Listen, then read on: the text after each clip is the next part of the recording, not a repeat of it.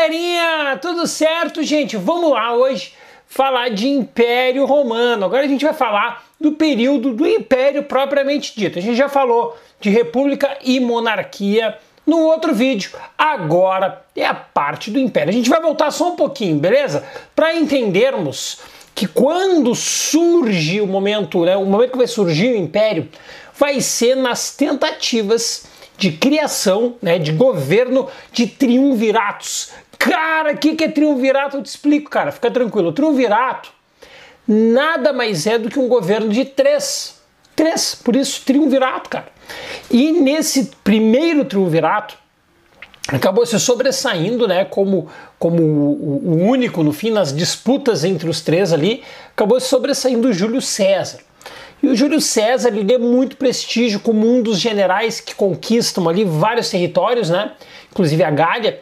Uh, e o Júlio César ele ganha tanto prestígio que ele ameaça o poder do Senado, cara. E o que, que vai acontecer? A partir desse momento, a partir desse instante, o Júlio César vira um perigo tão grande, cara. Mas um perigo tão grande que os senadores fazem uma emboscada. Nessa emboscada, eles tacam a faca nas costas e assassinam né, o, o Júlio César.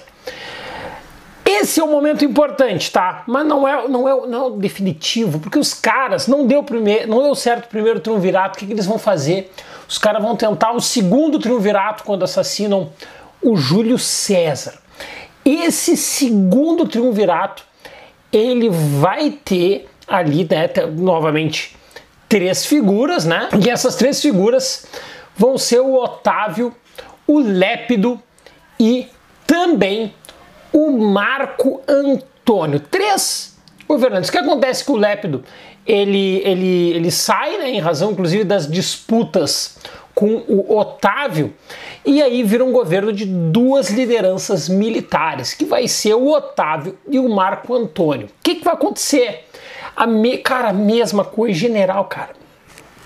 Vai acontecer a mesma coisa, velho.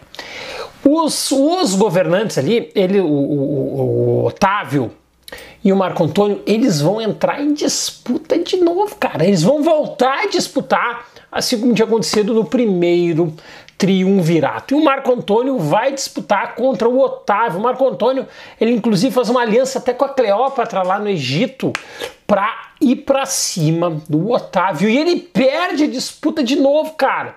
E o Otávio vence e se torna ali o único governante. E esse único governante que derrota o Marco Antônio, sabe o que ele vai fazer? Ele vai se fortalecer, ele vai arrumar jeitos ali, formas de se fortalecer, de aumentar o próprio poder, cara. E ele consegue fazer isso. Junto com isso, ele vai né, terminar gradualmente, ele vai levar ao fim do período republicano. Tudo isso está acontecendo na República. E aí o Otávio ele termina com a República e ele começa o império. E aí, a partir desse momento, a partir do governo do Otávio, que agora vai ser o Otávio Augusto, uh, nós vamos iniciar período do Império Romano. Cara, olha só, ele acumula vários poderes, como, como o uh, tribuno vitalício da uh, tribuno, da plebe vitalício. Ele vai, enfim, se ceder o próprio título de imperador, né? Ele que se auto consegue, concede o título de imperador, então ele vai acumular uma série de, de, de títulos e de postos que vai concentrar o poder nele e diminuir, de uma certa forma, também o poder do Senado. Isso é importante, tá, galera? O Senado na história de Roma, olha só, é muito forte, mas a partir desse momento ele perde influência, ele perde força. E aí o Otávio se torna, então, Otávio Augusto, o primeiro imperador, olha só, o primeiro imperador do Império Romano. E galera, presta atenção.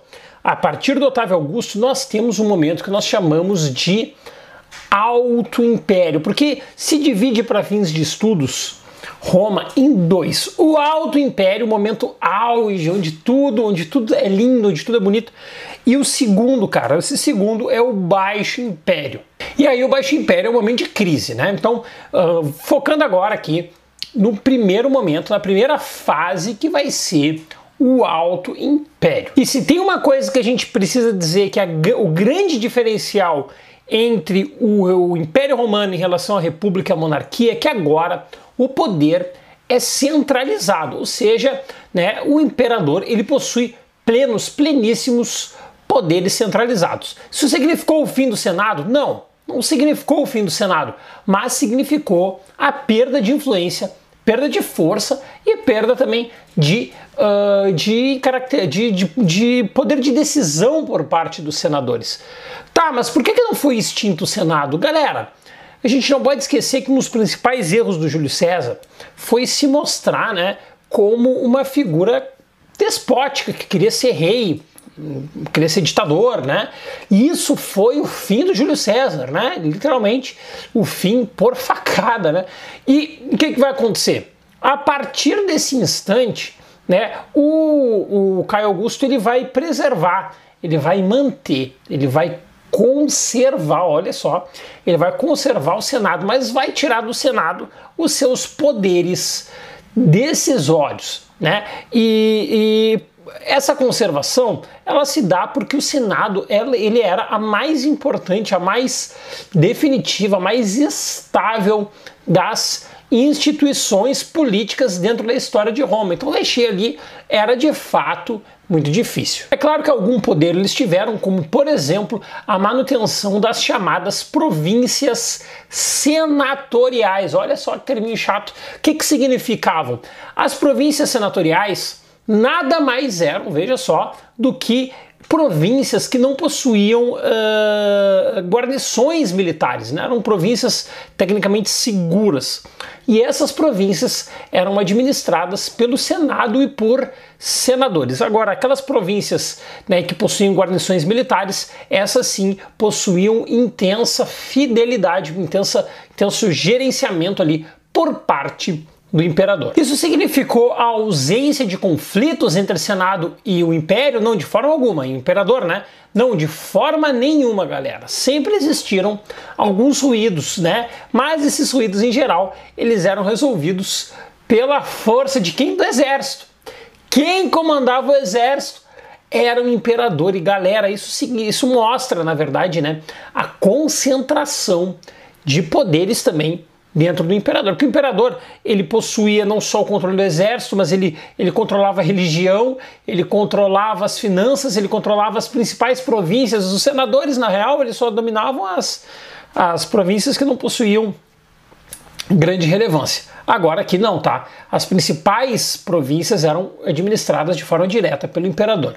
Então isso colocava o imperador com um grande poder, né, um poder acima da média ali que desequilibrava quando acontecia aconteciam essas divergências. E quando a gente fala principalmente da questão do exército, é porque de fato o controle do exército era o que, de uma certa forma, era o peso da balança, né, o diferencial nessa balança em favor do imperador. Cara, a gente está falando do exército, imagina, 300 mil bonecos, cara, muita gente dentro do exército romano e isso, cara, isso era o grande diferencial, né? Esse, esse controle por parte desse, dessa fidelidade, na verdade, né? Que o exército tinha a um imperador que fazia com que ele se tornasse tecnicamente quase que intocável. O exército possuía também ali as limes. O que, que eram as limes? Eram, eram guarnições militares que tinham o objetivo de controlar, tinham o objetivo de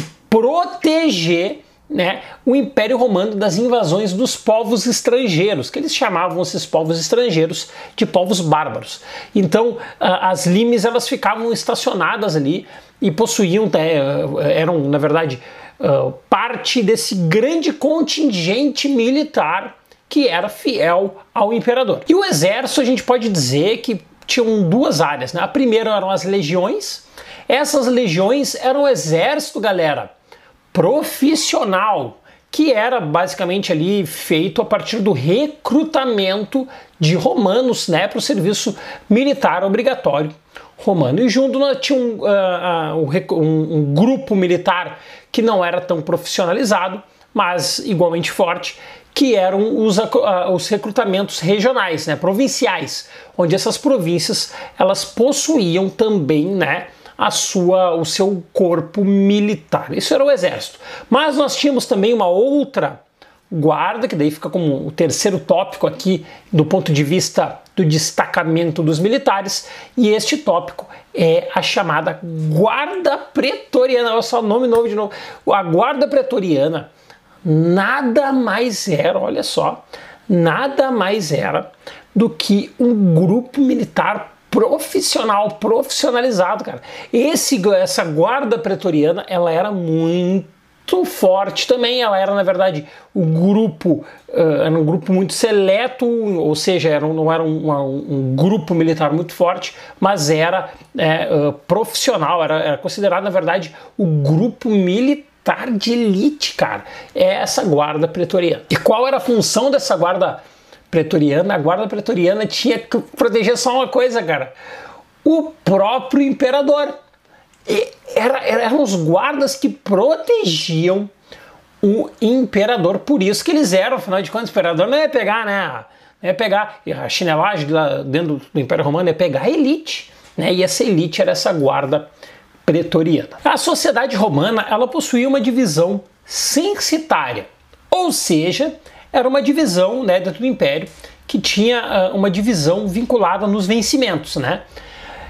Uh, a elite ali era o grupo senatorial, é, era um pequeno grupo de pessoas que tinha, na verdade, o acesso ao poder político, poder decisório muitas vezes. A segundo grupo é o grupo equestre.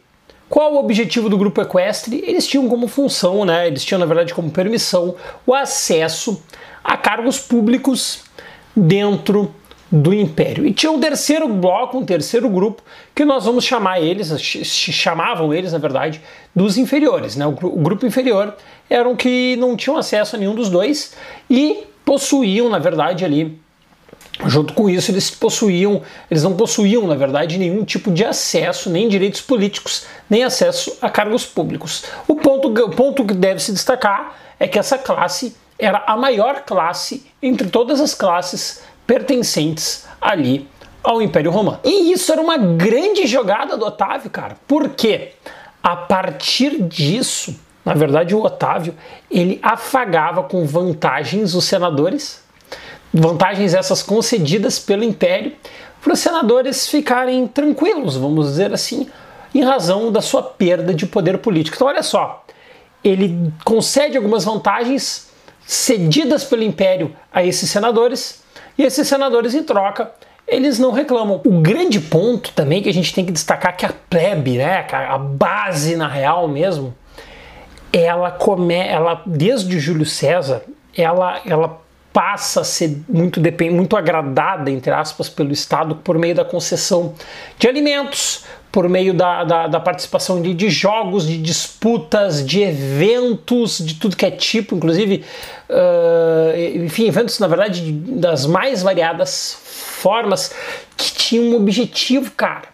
O objetivo era manter a população feliz, manter a população, que a população não incomodasse o império, cara.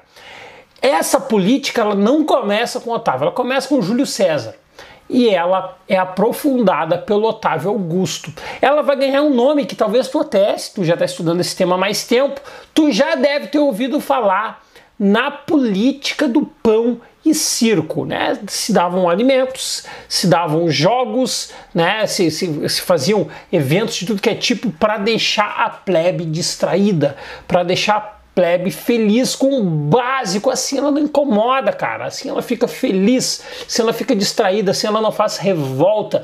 E aí essa é a grande política do pão e circo.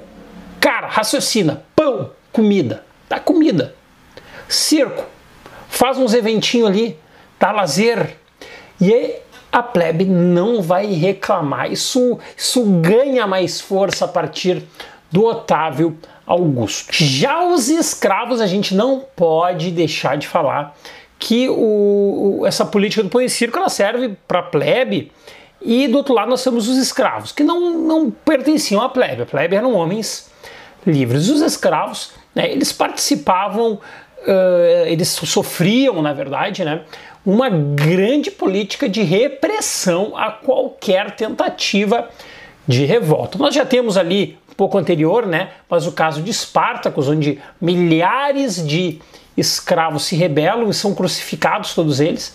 E aqui no Império Romano, né, essa política de repressão ela se mantém. Embora por outro lado, a gente deve sempre destacar que o Império Romano ele tem uma grande dependência da mão de obra escrava. E aí, galera, o seguinte, essa dependência ela vai se dar tanto do ponto de vista né, do, dos, dos principais trabalhos, como ali na agricultura, como também de pequenos trabalhos domésticos, já que muitos escravos eles eram, eles participavam né, de trabalhos domésticos. E o período do Otávio Augusto ele vai acompanhar também uma série de reformas, reformas importantíssimas. Dentre essas reformas, é importante nós destacarmos aqui a, a cedência de terras para soldados romanos. Ela tinha, tinha esse objetivo né, de agradar o próprio exército. Outro ponto importante é que Otávio Augusto vai ser o cara que vai definir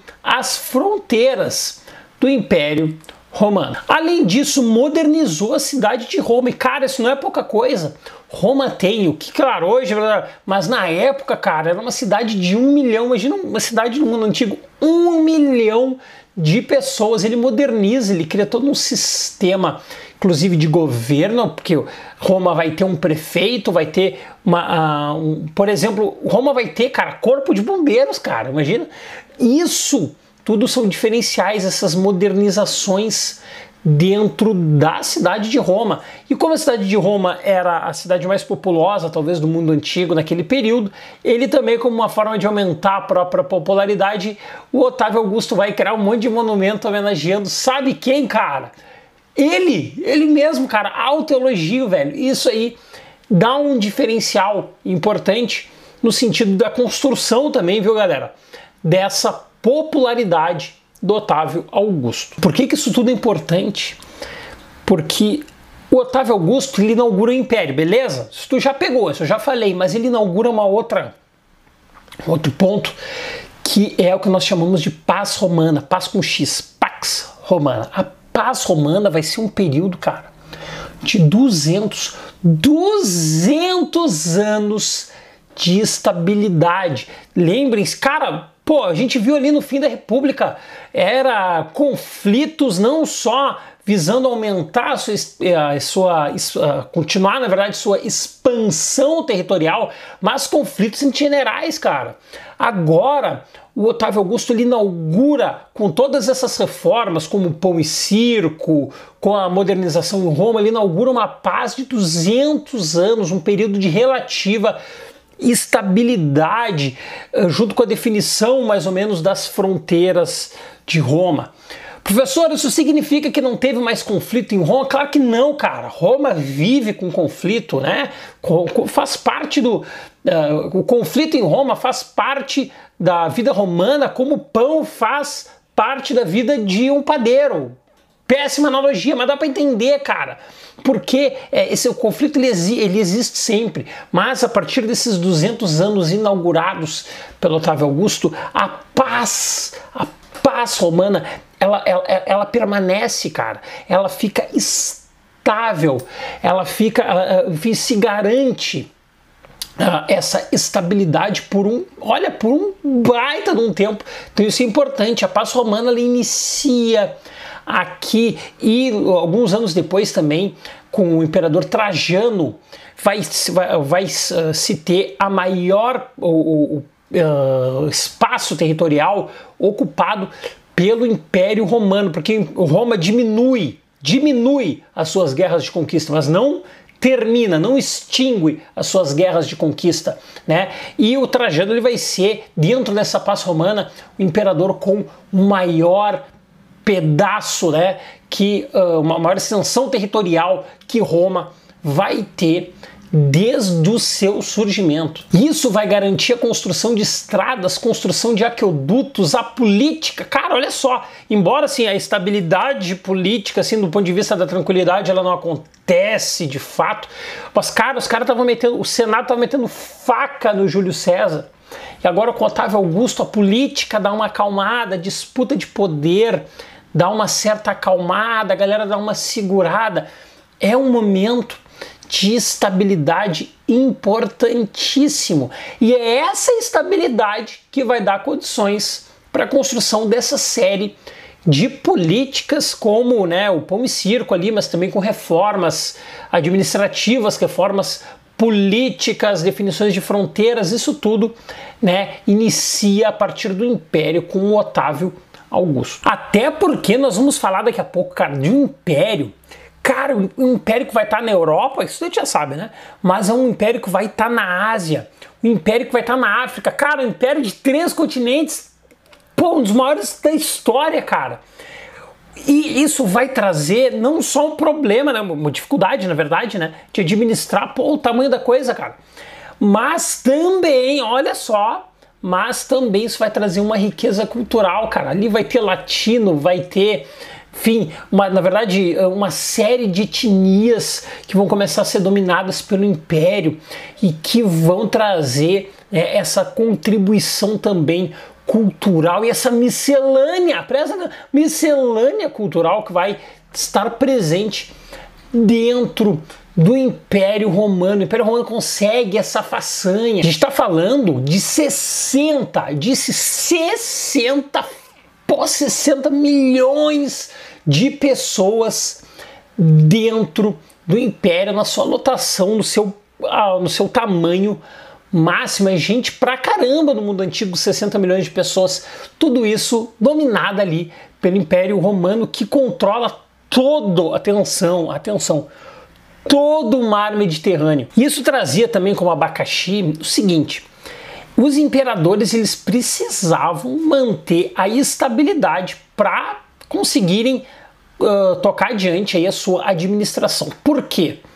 Haviam ali contra os, os imperadores sempre, esse foi recorrente na história de Roma, conspirações para tomar o poder do imperador. E aí, claro, sempre o papel central do exército, primeiro ponto, e o segundo, das províncias. As províncias tinham que estar tá calmas, elas tinham que ficar estáveis, estabilizadas, para que não se abrisse aí uma, uma possibilidade de questionamento do poder do imperador. Principalmente porque das províncias vinha o que, cara? Vinha comida.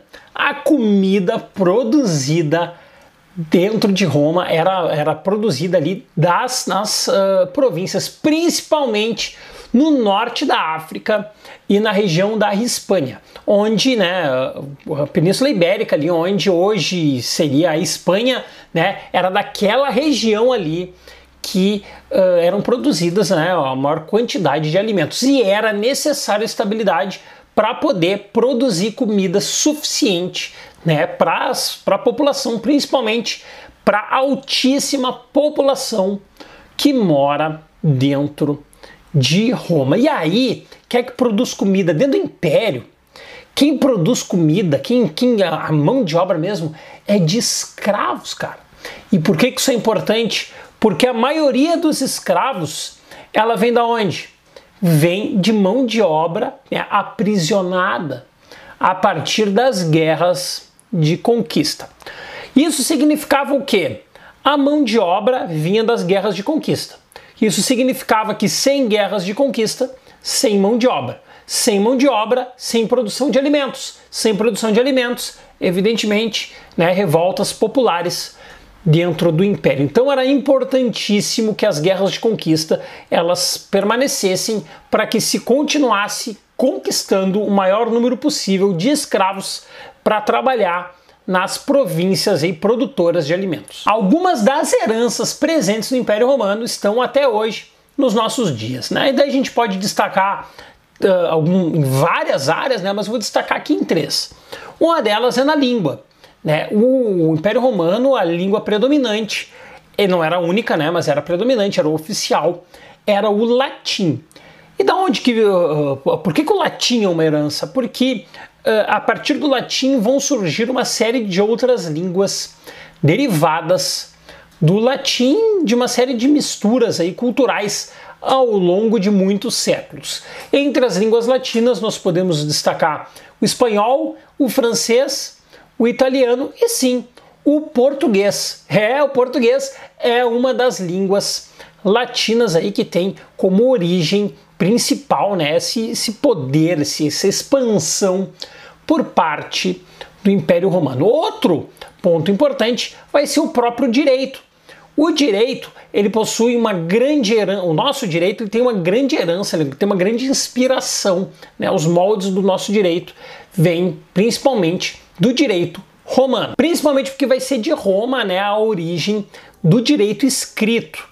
Até dentro isso ainda dentro da República, o direito ele era baseado nos costumes. E os plebeus eles passaram a exigir que as leis elas viessem a partir de um código escrito, até em razão disso que tem uh, se, se, criou a famosa lei das doze tábuas. Hoje nós temos um conjunto de leis escritas e a primeira base disso vai ser do sistema do direito romano. Na área da construção, um dos principais pontos não só a criação de estradas, mas também dos aquedutos. O que são aquedutos? Eles são desvios de água. Esses desvios de água que saíam, né? A água saía né, do seu local de origem e passava pelos aquedutos até a cidade. É esse desvio para a cidade. E os aquedutos também vão ser aquedutos, uh, posteriormente os romanos vão criar aquedutos aéreos. Por quê? Né? Elevados, né? Por quê?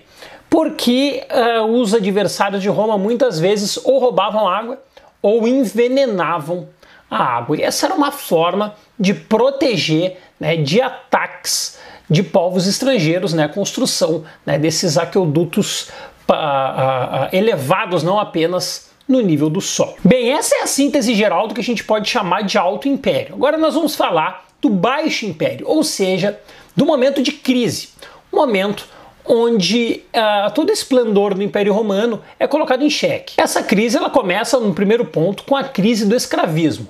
Por que, que aconteceu a crise do escravismo? Porque houve um momento em que se parou, né, Roma parou de se expandir. Roma passou a ficar, passou na verdade a tentar conservar as suas próprias fronteiras. E o escravo, como eu falei, ele era a base da mão de obra em Roma. Se não tem expansão, não tem escravo. Se não tem escravo, não tem mão de obra. Se não tem mão de obra, não tem produção de alimentos. Então, esse é um ponto importante que vai acabar acontecendo a partir do momento em que Roma deixa de tentar expandir suas próprias fronteiras. Certo, galera? Isso é importante porque essa crise do escravismo ela vai estar aliada com uma grande crise econômica. Roma deixa de expandir, deixa de ter mão de obra e acaba gerando né, um, um dos primeiros pilares de crise dentro do império. Junto com isso, nós vamos ter a chamada ruralização da sociedade. Quando ela acontece? Ela acontece a partir do momento em que os romanos passam a se sentir acuados em ficar na cidade. Por quê? Passou a se tornar um pouco mais comum né, a invasão de povos bárbaros nas grandes cidades. A população comum ficou com medo e passou aí para o campo, ou seja, há, existe esse processo de êxodo urbano. As pessoas saem da cidade e vão para os campos. E para onde é que elas vão? Elas vão pedir ajuda dos grandes proprietários, né, que possuíam as suas grandes propriedades no interior. Vão pedir, na verdade, proteção. E isso vai fazer com que as cidades de Roma, que tinham atingido esses números de um milhão de habitantes, enfim, muita gente, né? Isso vai diminuir, as pessoas vão saindo e vão indo cada vez mais para o campo. Isso vai ser acompanhado, claro, de uma crise econômica. O artesanato, o comércio, cara, isso tudo começa a entrar em crise, isso tudo começa a diminuir. Essa, esse esplendor, ele passa, ele passa por um processo de, de diminuição de arrecadação também. A partir do momento que diminuem as transações comerciais dentro das cidades, naturalmente a arrecadação do império diminui. Quando a arrecadação do império diminui, o império não possui grana, não possui dinheiro suficiente para manter os seus exércitos. E ao não ter formas de manter os seus exércitos, não consegue controlar as fronteiras. Ou seja, a partir desse instante, nós temos ali cada vez mais invasão de povos estrangeiros. Quem são esses povos estrangeiros? Em geral, os romanos vão chamar de bárbaros que cada vez mais vão atacar Roma e vão conseguir ocupar o território romano. Até uma das coisas que o império vai fazer para tentar impedir isso vai ser o seguinte: o império vai chamar, olha só, vai chamar os, uh, os bárbaros, vai dizer assim: ó, oh, galera, vocês que estão invadindo, nós vamos dar umas terras para vocês. Tudo certo, vocês podem se estabelecer dentro do império, mas vocês têm que fazer parte agora do exército e impedir com que outros povos bárbaros entrem. Cara, o que, que vai acontecer a partir disso?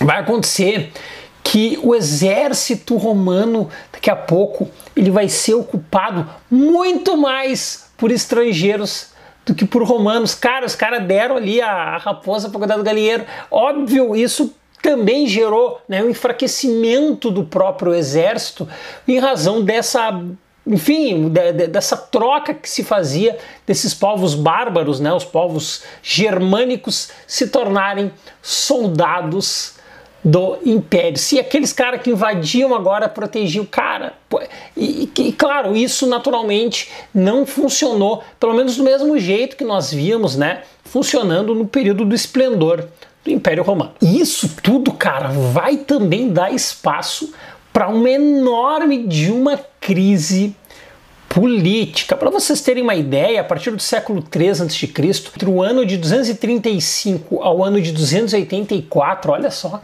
nesse período curto, um pouquinho menos de 50 anos, nós tivemos 26, olha só, 26 imperadores, cara. Quase todos eles mortos, assassinados. 26 imperadores, a maioria foi assassinada ou foi morta na disputa para comandar o império. Era, cara, era um imperador por ano, velho. Olha só, porque essa crise econômica, ela vai, cara, isso normalmente vai por mim, crise econômica da crise política. Isso é, não importa, assim, ó, dificílimo, assim, até uh, uh, dentro do, dentro do, de, independente do período histórico, né? Nós vamos ver isso e aqui isso está presente, cara. A crise econômica leva a uma crise política, porque os romanos ali, eles estão vendo que, tá, que a coisa está escapando pelos dedos, a crise está muito grande e vão se tentar, evidentemente, formas de segurar esse rojão de estancar a sangria, cara, que está acontecendo dentro do Império Romano. Uma das formas vai tentar ser feita com Diocleciano. O que, que o Diocleciano vai fazer? Olha o nomezinho. O Diocleciano, ele vai tentar, ele vai fazer o seguinte, ó, eu vou dividir o meu poder com outro cara. E esse outro cara era um, um amigo de confiança, o Maximiliano. E aí, uh, grandes territórios, grandes partes do império, né, províncias grandes ali, né, boas porções territoriais, vão, foram governadas por outros dois generais. Nós temos dois generais, o Diocleciano e o Maximiliano. Ou seja, quatro pessoas. A partir de 284, nós dizemos que começa o período da tetrarquia, onde o poder é dividido entre quatro pessoas, ou seja, uma divisão dos poderes para tentar controlar e estancar a crise. O que vai acontecer, né, ah, no ano de 305, é que o Maximiliano e Diocleciano eles vão uh, pedir, eles vão renunciar e o poder, né, essa, essa tetrarquia, ela vai passar para os outros dois generais que haviam sido delegados ali. Isso não vai dar certo, cara. Por quê? Porque a partir desse instante, o que nós vamos ver vão ser disputas. Disputas pelo comando, cara. Disputas pelo poder. E essas disputas tentando uh, chegar ao poder no Império Romano, elas vão ser, elas vão cessar apenas quando o Constantino assume como imperador de Roma. A primeira coisa que ele faz é o seguinte: vamos parar com essa, com essa sacanagem aí de tetrarquia. De novo, poder vai ser controlado por uma pessoa só. Quem é? O império, o imperador. Então, o Constantino ele concentra de novo os poderes nas suas próprias mãos, terminando com essa divisão. Outra medida importante que ele vai fazer é transferir a capital. A capital em Roma, que era a capital do Império Romano, que era Roma, vai ser transferida para a cidade de Bizâncio. E também né, Bizâncio vai trocar o nome para Constantinopla. Constantinopla, a cidade de Constantino. Né? O Constantino ele se auto-homenageia trocando o nome né, de Bizâncio para o seu nome, e aí uh, essa transferência, que na verdade é de um Ocidente em queda para um Oriente muito forte, ele vai fazer parte de uma grande mudança dentro do Império Romano, que vai ser a divisão do Império Romano em dois. O Império Romano ele vai se dividir em Império Romano do Ocidente Império Romano do Oriente. E por que isso? Porque Constantino ele identifica a grave crise do Império Romano, mas ele percebe que o Oriente ainda vai muito bem. Então, essa divisão ela tem o objetivo de preservar o, o do Oriente, né, uh, face à grande crise que nós vemos na parte ocidental. Embora os principais passos para essa divisão tenham sido feitos pelo Constantino, é importante destacar que quem dividiu o Império Romano no ano de 395 foi o Teodósio. Teodósio faz essa divisão. Mas a gente precisa continuar falando do Constantino aqui, porque o Constantino ele, ele, ele realiza uma grande mudança e essa mudança vai estar ligada à religião. Olha só, a religião, cara, porque ele vai ser o imperador que vai reconhecer uma religião que está crescendo, que está ganhando popularidade, está ganhando impulso dentro do império, que é o cristianismo. Ele reconhece o cristianismo como uma religião oficial. O Constantino se aproxima do cristianismo e isso até vai dar, de uma certa forma, alguma sobrevida em razão do apoio, de uma certa forma, que o império vai dar ao cristianismo, reconhecendo a legitimidade do cristianismo enquanto uma religião oficial. E a partir do ano de 395, olha só, 395 agora são dois impérios independentes, o oriental do lado e o ocidental do outro, certo? Bem, a partir desse instante, a partir dessa divisão entre Império Romano do Oriente e Império Romano do Ocidente, vão se intensificar as invasões por parte dos povos germânicos, né? Ao Império do Ocidente. Isso vai aumentar em 395, né, de, uma, de um grau muito, muito alto, né? Tanto que nós vamos dizer esse período que vai ser o período das invasões germânicas, onde vários povos germânicos vão invadir o Império Romano. E essas invasões elas vão chegando num grau que o Império Romano ele não consegue uh, aguentar essas essas invasões. Ou seja, nós podemos dizer que o Império Romano do Oriente ele continuou crescendo, né, firme, e este do Ocidente, com a capital em Roma, ele vê a sua crise né, chegar num nível cada vez maior. Essas invasões germânicas, que eram vários povos, tá, galera? Era uma, era uma miscelânea. Às vezes a gente diz assim, ah, os bárbaros parece que é um só. Porque o romano via tudo igual, mas eles não eram tudo igual, cara. É a mesma coisa botar um chinês e um japonês, de repente tu vai achar que é igual, mas eles não são iguais. Aqui é a mesma coisa, tinha, tinha dezenas ali de grupos com culturas diferentes, com hábitos diferentes. Às vezes esses povos que o, que o romano dizia como germânico, eles se odiavam, cara. Eles se detestavam, eles se bicavam também. Mas, bom, enfim, aí o romano tá olhando ali, vê esses como povos né, germânicos, povos bárbaros, e o golpe final ele vai acontecer em 476. Guarda essa data, porque aqui termina a Idade Antiga, começa a Idade Média. 476, agosto de 476, quando em 476, né, os, uh, os povos, né, uma, uma invasão desses povos bárbaros vai invadir Roma, que já não era, né, não, não, não, tinha aquele esplendor que nós vimos ali naquele período da paz romana, e vai matar, vai assassinar o Rômulo Augusto. Essa data nós marcamos como a data que de vez termina o Império Romano do Ocidente. O do Oriente vai aguentar, cara, mil anos, velho, vai passar a Idade Média inteira. Mas o do Ocidente, né, o Império Romano com capital em Roma, ele se extingue nesse instante, nesse momento. E aí nós vamos ver né, um período de fragmentação muito grande dentro da Europa, porque né, a centralização de fato ela acontecia em razão da existência desse império Romano. Certo, galera? O vídeo de hoje foi esse. Certamente aí, né, tem bastante coisa ainda para estudar sobre o Império Romano, mas o principal eu te garanto, cara. O principal tá aqui nessa aula. Ficou com alguma dúvida? Comenta aqui embaixo que eu te respondo. Se tu duvida, faz qualquer pergunta aqui que tu vai ver que eu vou te responder. Certo? Valeu! Tchau! Inscreva-se, deixe o teu joinha e ative as notificações.